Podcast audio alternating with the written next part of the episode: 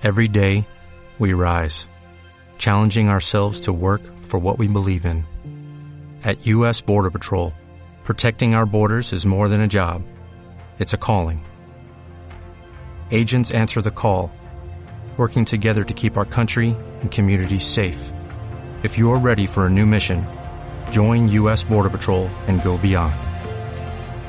Learn more at cbp.gov/careers.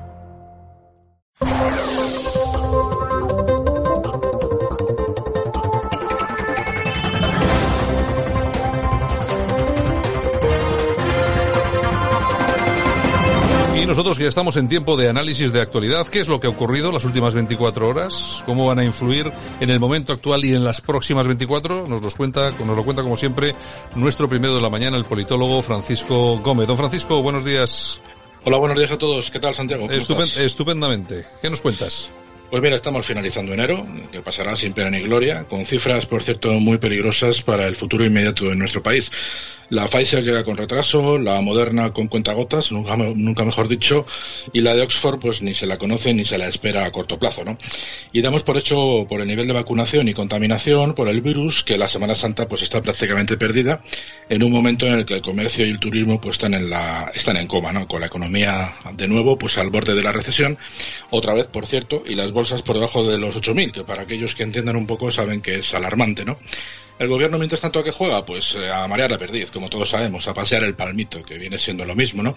Con la despedida y cierre de Illa, Maravilla, más conocido como el domador de la curva, por parte de, de, Pedro el Guapo para el día de hoy, que imagino que se va a escaquear por la puerta de atrás de dar explicaciones en el Congreso, ya que lógicamente, al que lógicamente no va desde el mes de noviembre, ¿eh? y estamos hablando ya con 83.000 fallecidos y unos niveles de 900 contagiados por cada 100.000 habitantes, que, bueno, pues según la Unión Europea, pues sobrepasa 400 lo, lo, normal para estar confinado, ¿no? En todo caso, decir que el gobierno está a lo que está, ¿no? Y es al que cuando se reciban los dineros que nos van a prestar, pues lógicamente como es muy complicado presentar proyectos de gran envergadura, pues están pensando en hacer pequeñitos proyectos, de estos de 14.999. Y eh, en el diario El Mundo me ha sorprendido porque publicaban el día de ayer, pues que el gobierno está planteándose calcar el plan E de la época de Zapatero. Bueno, simplemente lo saco a colación porque nosotros la semana pasada, creo recordar, miércoles, sí. jueves, dijimos lo mismo. O sea que nuestros oyentes pueden estar contentos porque ya te digo que aquí tenemos un equipo de investigación que se lo ocurre. en todo caso, las comunidades autónomas, ¿qué hacen? Pues lamentarse y pedir responsabilidades. Así que vamos a empezar por escuchar a la musa conservadora, doña Isabel Díaz Ayuso, quejándose de lo mismo. Estamos poniendo numerosas medidas que incluso no se están realizando en otras comunidades autónomas. Y ya no solo me refiero al hospital, sino a los test de antígenos, la, la, la posibilidad de, de empezar a hacerlos también en las farmacias y en otros puntos sanitarios, la estrategia serológica que estamos teniendo con nuestros universitarios, con nuestros profesores, la vuelta al colegio segura, la reducción de aforos, la reducción de horarios. ¿Qué más puede hacer la Comunidad de Madrid? A partir de aquí hay un gobierno ausente, desaparecido y en campaña que a lo mejor también tiene que empezar a tomar otras medidas. Por nuestra parte lo estamos haciendo todo. Bueno, yo creo que sí, que en Madrid por lo menos lo están haciendo y bastante bien, a pesar de todo. Sí, hay que decir que ponemos Isabel porque al final es un poco la, la voz más altisonante de todos los varones y de incluso aquellos que son socialistas, porque al final todos están diciendo lo mismo, ¿no? Que necesitan más apoyo del gobierno central. Pero bueno, ya sabemos que Sánchez está lo que está. A ver si le da gusto a Urcuyu y en breve, Santiago, tenéis la selección vasca de fútbol jugando contra España. En todo caso, ya te digo que Isabel, como tú bien dices, lo tiene claro, es eh, la de, la de, lo de ayudar al comercio y al turismo, aunque sea de una forma moral, porque al final hay que tener en cuenta que incluso aquí, desde el día de ayer, Madrid se cierra a las 10 de la noche, por lo tanto, poca ayuda para el comercio, sobre todo el de la noche. Pero bueno, aún así lo tiene claro y así se lo manifiesta a este sector tan necesitado de ayuda y de palabras que suenen bien. Vamos a volverla a escuchar en este sentido y ya terminamos con ella. Vamos a centrar también los esfuerzos en los autónomos y en los empresarios en cuidarles. En su momento lo hicimos con líneas de ayudas y todo esto lo seguiremos poniendo en marcha en los próximos meses. Para nosotros la mejor medida es no cerrar, lo tenemos claro, y desde luego vamos a hacer todo lo que podamos para intentar evitarlo. Como saben, además, la mayoría de los empresarios lo que quieren es ganarse la vida por sí, mismo, por sí mismos, con su recaudación, con su trabajo y no a través de subvenciones.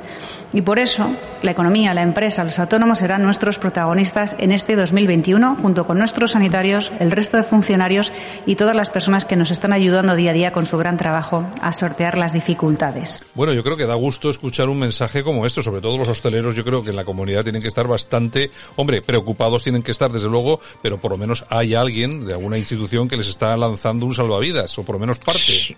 Sí, por eso, por eso lo sacamos al corte, porque al final es la única política que estamos viendo que realmente está del lado de la economía y además hace un grandísimo papel desde el punto de vista sanitario, pese a que los 455 liberados del, del, de la sanidad madrileña no han movido ni un solo dedo para dejar de estar liberados, así que que no esperen que pongan una vacuna ni a la concha de su madre. En todo caso, ¿qué han hecho los demás políticos en el Congreso? Pues ayer hubo diputación permanente, que no crean que hacer algo especial, o sea, nada de nada. De hecho, básicamente lo que han estado es preguntándole al gobierno qué ha pasado con el GEMAT, que las malas lenguas dicen que tuvo unas maniobras con la OTAN y que por lo tanto era obligado a estar con un PCR y por supuesto bien vacunado, pero eh, al final lo que las conclusiones que se pueden sacar es que parece ser que finalmente la destitución ha sido por motivos políticos, pero bueno, no nos vamos a meter.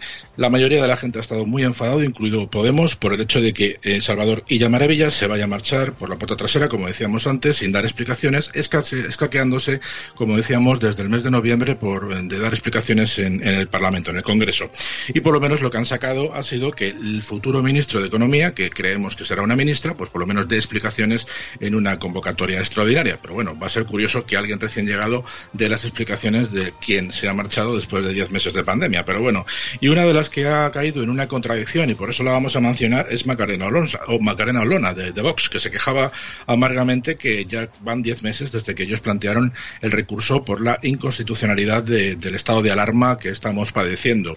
Y se quejaba y echaba en cara a todos los demás que no han hecho absolutamente nada por, por suprimir las elecciones catalanas. ¿Por qué ponemos el corte? Porque es curioso que los compañeros de Macarena en, en Barcelona, o en Cataluña, mejor dicho, sí que han recurrido la sentencia al Tribunal Supremo de Cataluña para que las elecciones finalmente se produjeran el 14 de febrero. Son las contradicciones que últimamente tiene Vox, que yo pues estoy detectando que van desconectados lo que es el grupo parlamentario del resto, teniendo en cuenta que Abascal va por libre. Pero bueno, para que ustedes lo puedan comprobar, vamos a escuchar lo que decía Macarena Olona. Todos ustedes todos ustedes que aprobaron el estado de alarma donde se permite la celebración de comicios autonómicos serán culpables de las consecuencias sanitarias por celebrar las elecciones autonómicas catalanes.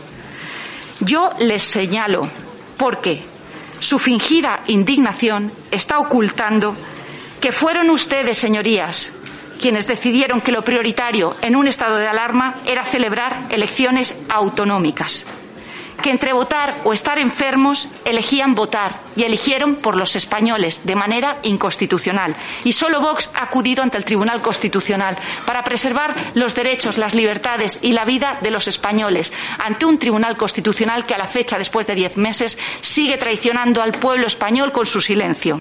Bueno, ahí tenemos a Macarena Olona. Sí, pero recordemos que también Vox a nivel de Cataluña ha ido al Tribunal Supremo Constitucional y ha recurrido para que no se aplazaran las elecciones. O sea, contradicción absoluta, igual que pasó la semana pasada con Ortega Smith, cuando dijo directamente a la Cámara que llegado el momento a la hora, a la hora de la investidura, pues el mal menor sería votar a ella para que gobernara, uh -huh. bueno, pues un partido supuestamente constitucionalista, para que se lo hagan ver los gerifaltes de Vox. En fin, yo de todas formas, Santiago, te diría que yo, desde mi humilde opinión, recomendaría los catalanes que votaran en masa por correo. A ver si igual gana hasta Vox, ¿te imaginas? Como ha pasado allí. lo que el efecto contrario, ¿no? En fin, vamos a acabar el día de hoy. Para finalizar, pues si me permites, unos minutos de publicidad, que generalmente no lo hacemos, ¿vale? La publicidad esta vez viene de mano de las goticas milagrosas de José Gregorio Hernández, cortesía del gran Nicolás Maduro desde nuestra querida Venezuela. Así que que tiemblen las farmacéuticas capitalistas y el Sputnik y todo lo que se menea. Vamos a escuchar al gran Maduro. Y ya hoy habiéndose establecido la patente nacional e internacional, habiendo recibido el permiso sanitario oficial del país, puedo presentar la medicina que neutraliza el 100% del coronavirus, el Carbativir, mejor conocido como las goticas milagrosas de José Gregorio Hernández. Aquí las tengo. Han pasado por un periodo de nueve meses de estudio, experimentación, aplicación clínica en enfermos, en enfermos muy graves, gente que estaba entubada y lo recuperamos, en enfermos graves no entubados, los recuperamos, moderados, etcétera, etcétera. Hicimos experimentos masivos, como con todos los pacientes que estaban en el poliedro de Caracas, en el hospital de Coche. El Carvativir, aquí la ven, la golística milagrosa. 10 goticas debajo de la lengua. Cada cuatro horas. Y el milagro se hace, se hace.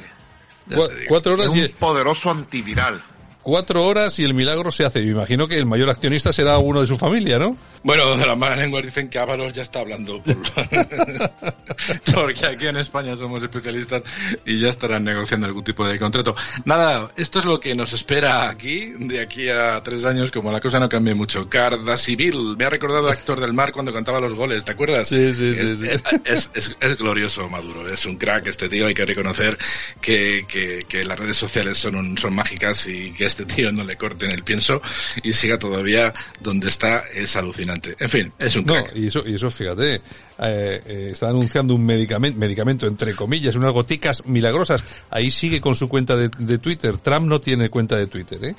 O sea, es que, es que esa es, esa es el, la vara de medir de Twitter y estas grandes tecnológicas pues te imaginas, será seguramente zumo piña con cuatro gotas de una Sputnik. porque, porque bueno, no sé, no sé, la verdad que es increíble. Ha salido de los telediarios en la noche de ayer, lo cual es noticia, pero la verdad es que las redes sociales se, despelotaban de la risa porque, porque es que esto es lo que nos espera si no cortamos rápido, porque al final lo que tenemos con Sánchez es algo parecido, pero con otra forma de lenguaje.